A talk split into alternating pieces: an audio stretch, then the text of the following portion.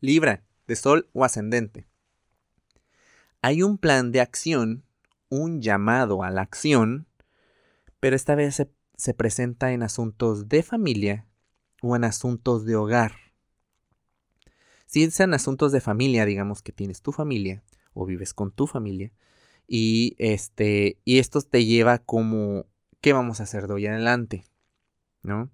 O, o una colaboración ajustes en, entre tus familiares.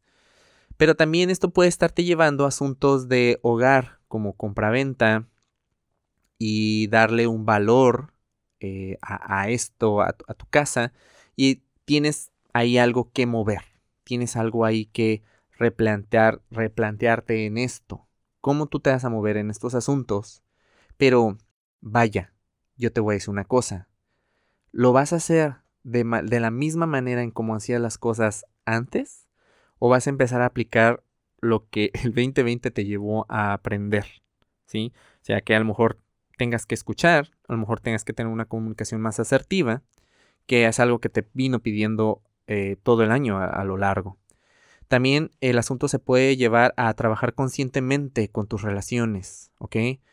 Aquí puede haber algo fracturado, pero esta fractura no puede seguir más porque no te va a dejar fluir en esta armonía entre tus relaciones. Eh, haz el trabajo necesario para recuperar esa confianza que en algún momento se fracturó. Yo no te pido que, o, te digo que, que, que te vayas a la raíz del asunto, simplemente que como vayas sintiendo volverte a abrir a tus relaciones, y no me refiero nada más a las de amor, o sea, puede ser a la hora de tener una amistad eh, o querer hacer acuerdos o negocios con otras personas, poner la atención ahí, porque para Libra de solo ascendente el 2021 no va a estar solo, ni va a poder estar solo. Va a existir mucha, eh, muchas lecciones que tienen que ver con sus relaciones.